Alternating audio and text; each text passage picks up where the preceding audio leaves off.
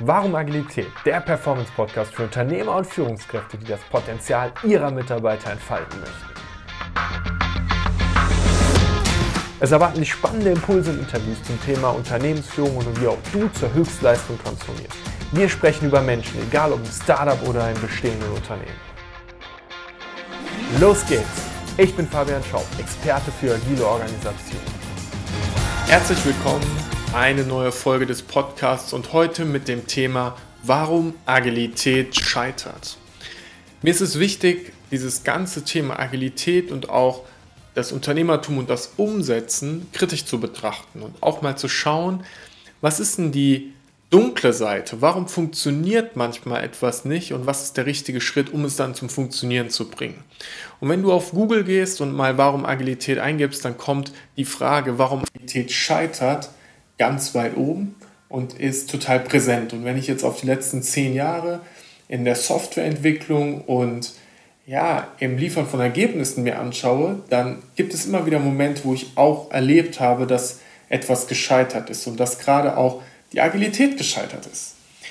Deswegen möchte ich heute mit dir über zwei Fakten sprechen, die meiner Ansicht nach dazu führen, dass Agilität scheitern kann. Und als allererstes müssen wir wie immer die Frage beantworten, was ist überhaupt Agilität? Und wenn ich es ganz einfach sagen möchte, dann ist es für mich die Fähigkeit, sich zeitnah, also jetzt, nachhaltig und effektiv zu verändern. Bedeutet also, ich treffe auf eine bestimmte Situation, dann treffe ich eine Entscheidung, ich habe vielleicht eine Hypothese oder eine These und dann führe ich um, führe ich die durch, führe aus, setze um und gucke, ob das, was ich überlegt habe, denn richtig war und reflektiere mich wieder. Und dadurch, dass ich dann in kurzen Zyklen immer wieder mir anschaue, ist denn das, was ich gedacht habe, tatsächlich auch das, was passiert ist und was ist der nächste logische Schritt, komme ich in einen Modus, dass ich sehr flexibel auf Gegebenheiten reagieren kann. Und unterm Strich ist es doch genau das, was wir auch wollen, wenn wir jeden Tag zur Arbeit gehen, wenn wir jeden Tag leben. Wir wollen mit einer gewissen Flexibilität auf Dinge ähm, reagieren können. Denn das Schlimmste, was dir doch passieren kann, ist eine Schockstarre. Dass du so über, übermannt bist von, von Angst, von Gefühlen, von Unklarheit, dass du nicht weißt, was der nächste Schritt wäre und dass du auf einmal da stehst und nicht weißt, was du tun sollst.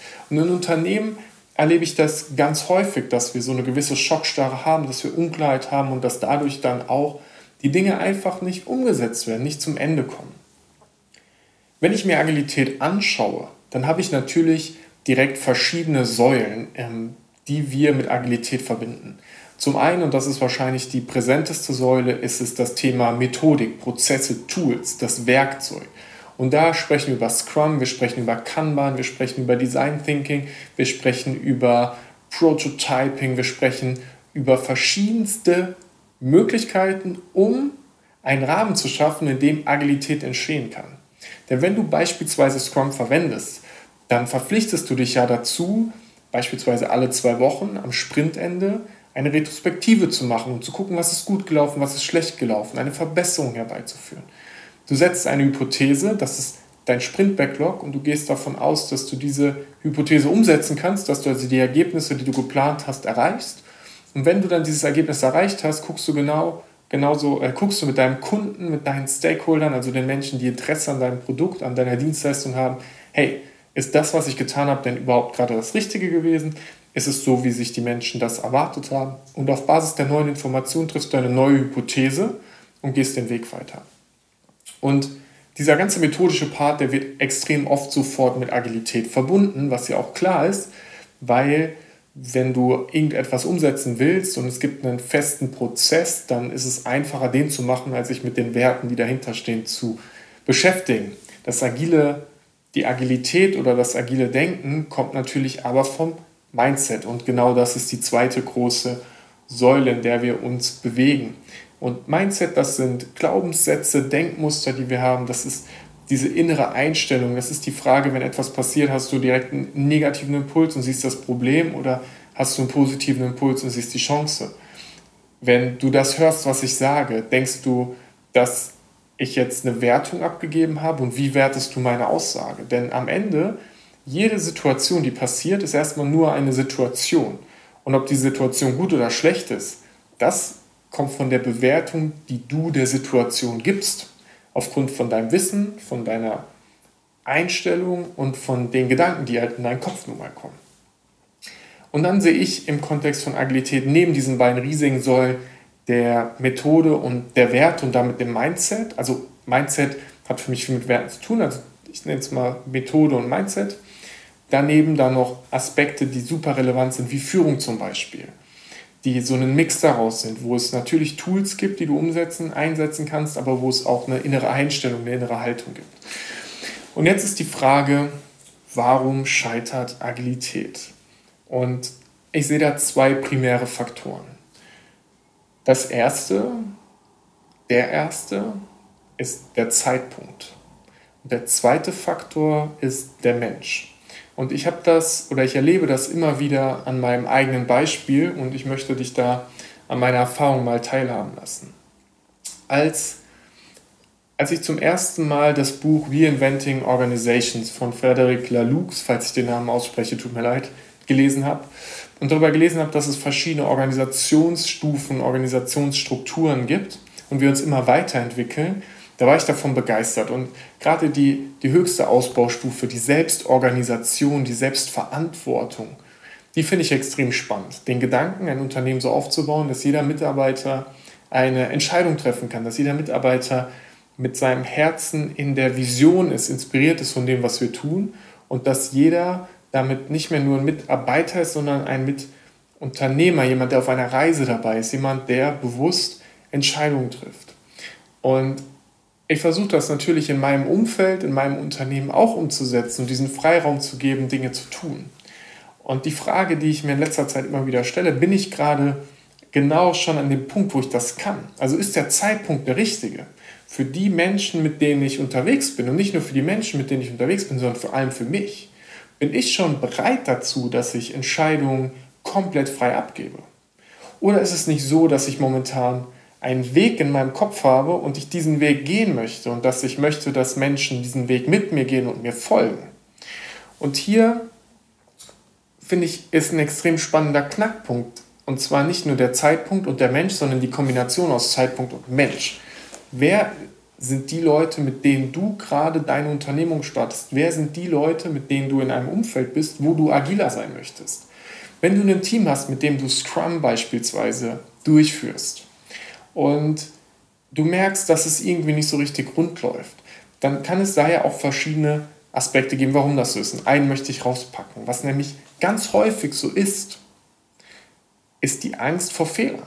Immer noch, obwohl wir wissen, dass Fehler zu machen okay ist, obwohl wir wissen, dass wir nur aus Fehlern lernen, haben wir irgendwie Angst vor Fehlern.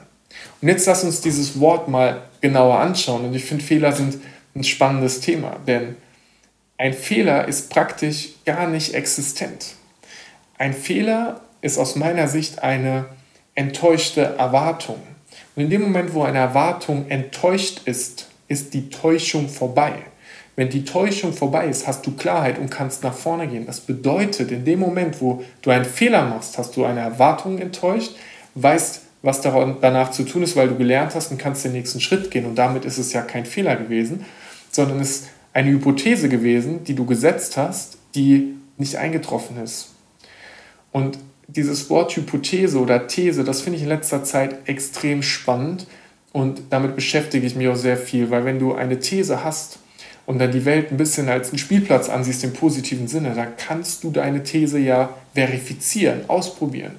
Du kannst sagen, hey, ich gehe davon aus, ich mache das mal in dem Podcast, ich gehe davon aus, dass dieser Podcast Relevanz für dich hat. Jetzt kann ich natürlich zwei Folgen drehen, dann habe ich keine 100 Bewertungen, dann sage ich, naja, das hat nicht funktioniert.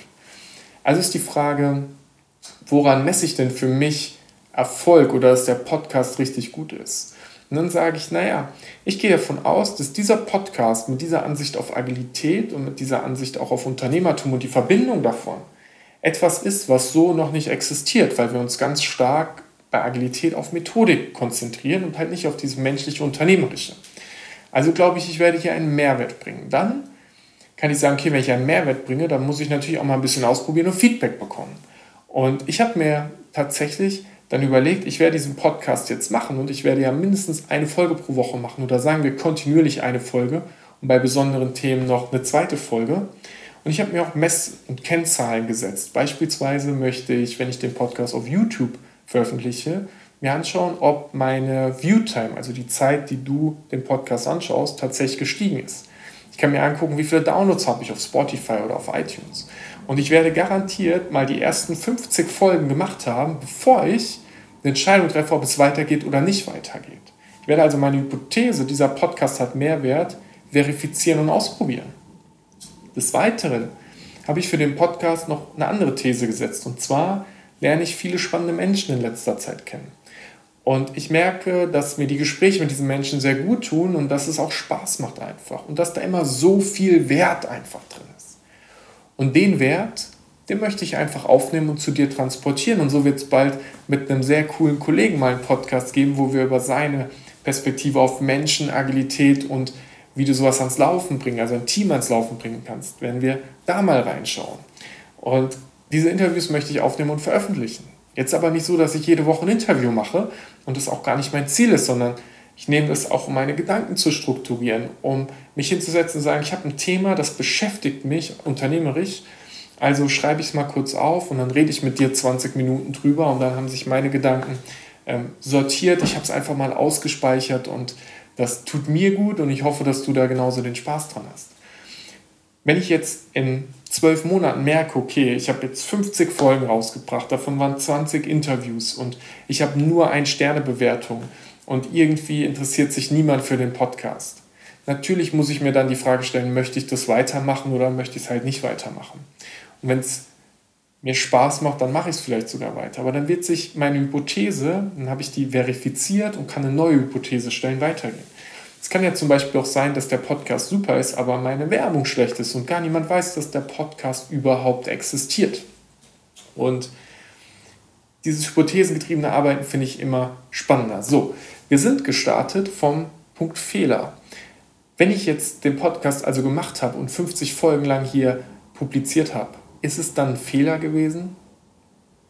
Ich würde mal sagen, nein, es ist eine Erfahrung, die ich gemacht habe, eine Hypothese, die ich getroffen habe und dementsprechend ist es vollkommen in Ordnung. Viele Menschen, die ich erlebe, gerade wenn ich mit Kunden zusammenarbeite, da ist aber noch diese Angst vor einem Fehler, da ist noch diese Angst, was falsch zu machen, da ist diese Angst, was die anderen sagen, was von der Gesellschaft kommt, diese Angst, hey, wenn ich jetzt rausgehe mit meiner Dienstleistung und dann kommen Leute und sie sagen, dass ich blöd bin, was passiert denn dann? Und diese Angst vor Fehlern, diese Angst, ich glaube, solange die da ist, solange die auch immer wieder kommt und verankert ist, ist es schwierig, wirklich agil und flexibel zu sein. Denn diese Flexibilität, die kommt, glaube ich, wenn du eine gewisse, wenn du einen gewissen Mut hast, die Dinge einfach mal auszuprobieren und diese Hypothesen zu verifizieren.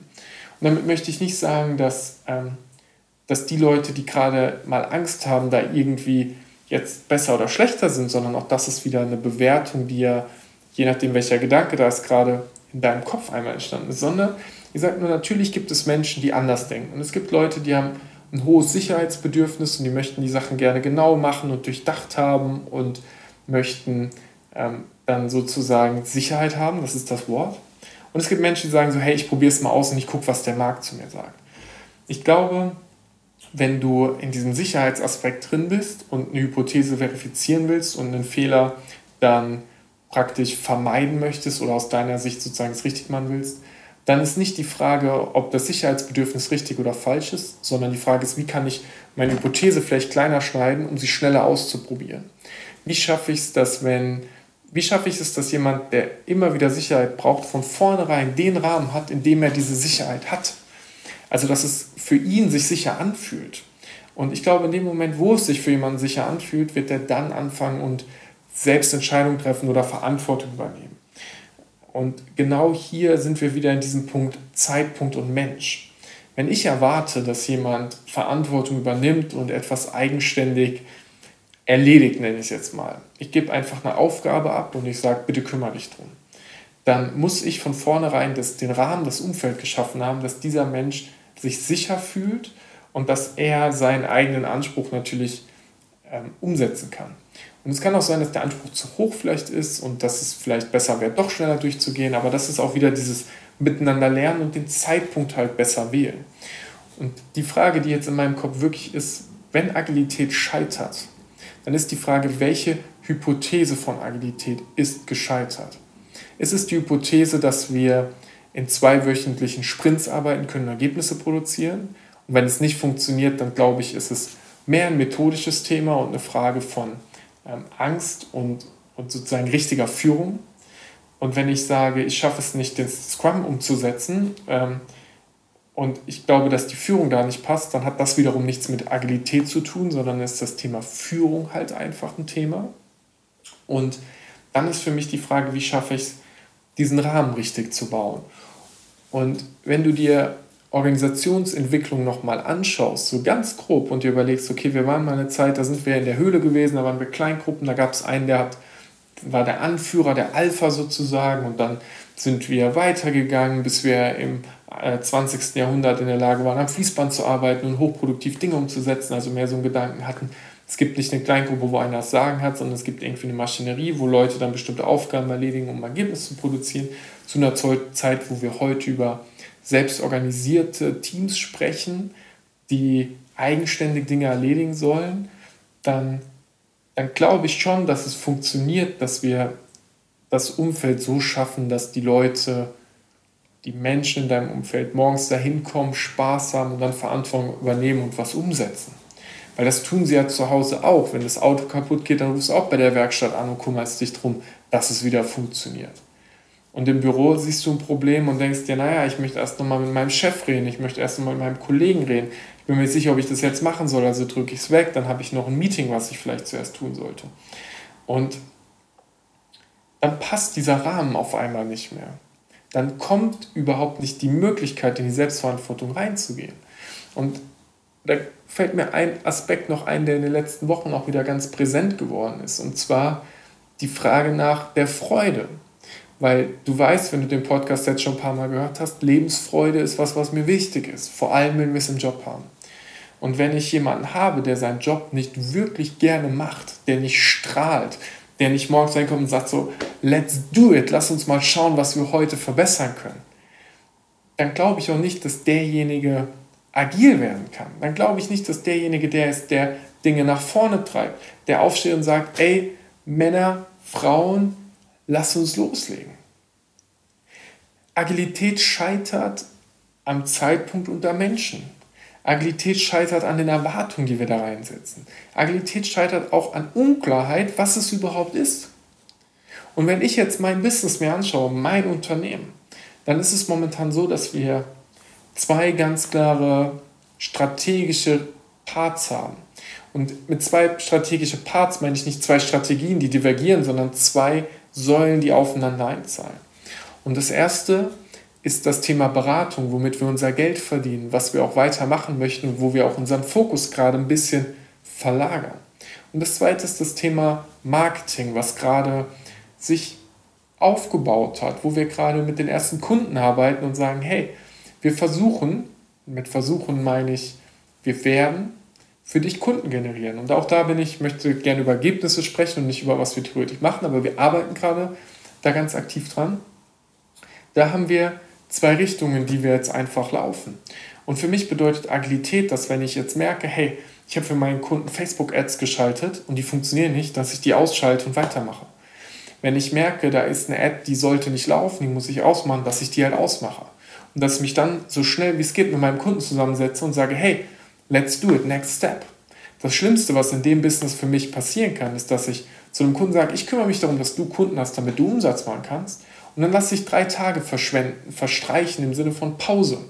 Das heißt, ich mache eine Stunde Arbeit, dann muss ich aber mit jemandem reden oder ich mache gerade was anderes oder so. Dann mache ich Pause und dann rede ich mit meinem Kunden in drei Tagen wieder. Und ich glaube, dass das nicht funktioniert. Ich glaube, dass wir dann sehr zielorientiert und zielgerichtet Ergebnisse produzieren müssen. Und zwar die Ergebnisse, die am wichtigsten für uns sind. Und das ist für mich dann wieder Agilität, herauszufinden, hey, ich möchte ein Ergebnis für meinen Kunden produzieren. Und ich habe versprochen, dass dieses Ergebnis neue Kunden für ihn bedeutet. Also wie schaffe ich es, das am schnellsten zu machen? Und welches Bedürfnis steht bei meinem Kunden dahinter? Denn die Kunden, mit denen ich gerade arbeite, bei denen geht es darum, was eigenes aufzubauen. Bei denen geht es darum, jetzt Geld zu verdienen. Bei denen geht es darum, eine Freiheit zu erwirtschaften, ihren regulären Job kündigen zu können. Und bei denen ist gerade der Zeitpunkt da, mit Vollgas zu agieren. und dementsprechend auch eine sehr hohe Flexibilität zu haben, weil wir noch nicht wissen, was richtig funktioniert. Also eine Hypothese zu setzen, die zu verifizieren und weiterzugehen. Wenn du mich also fragst, warum scheitert Agilität, dann sage ich zu dir, es scheitert an dem Zeitpunkt, an den Menschen und den Erwartungen, die dort herrschen. Agilität scheitert genauso wenig an sich. Also Agilität scheitert nicht daran, dass wir über Agilität sprechen. Agilität scheitert, weil wir einfach, Agilität scheitert, weil wir einfach nicht den, den Mut haben, ich sag's mal, über uns hinauszuwachsen und unsere Denkmuster zu hinterfragen und zu verändern. Agilität scheitert, weil wir auf der Stelle stehen. Agilität scheitert am Rahmen und an schlechter Führung. Mit schlechter Führung meine ich Menschen, die andere Menschen nicht ermutigen und hochheben. Agilität scheitert daran, dass wir Leute haben, die dir Methoden beibringen wollen und die Methode gar nicht verstanden haben. Agilität scheitert daran, dass wir nicht die gleichen Worte verwenden für die gleichen Dinge. Dass wir den Fokus eng machen, also nur noch über Scrum sprechen oder Kanban und nicht über die Vielfalt, die sonst noch da ist. Und Agilität scheitert für mich, wenn wir uns nicht mehr auf das Ergebnis fokussieren und darauf, was tatsächlich wirklich wichtig ist. Und was wichtig ist, das entscheidest immer du und das entscheidet das, was du erreichen möchtest. Und dementsprechend ist es unterschiedlich.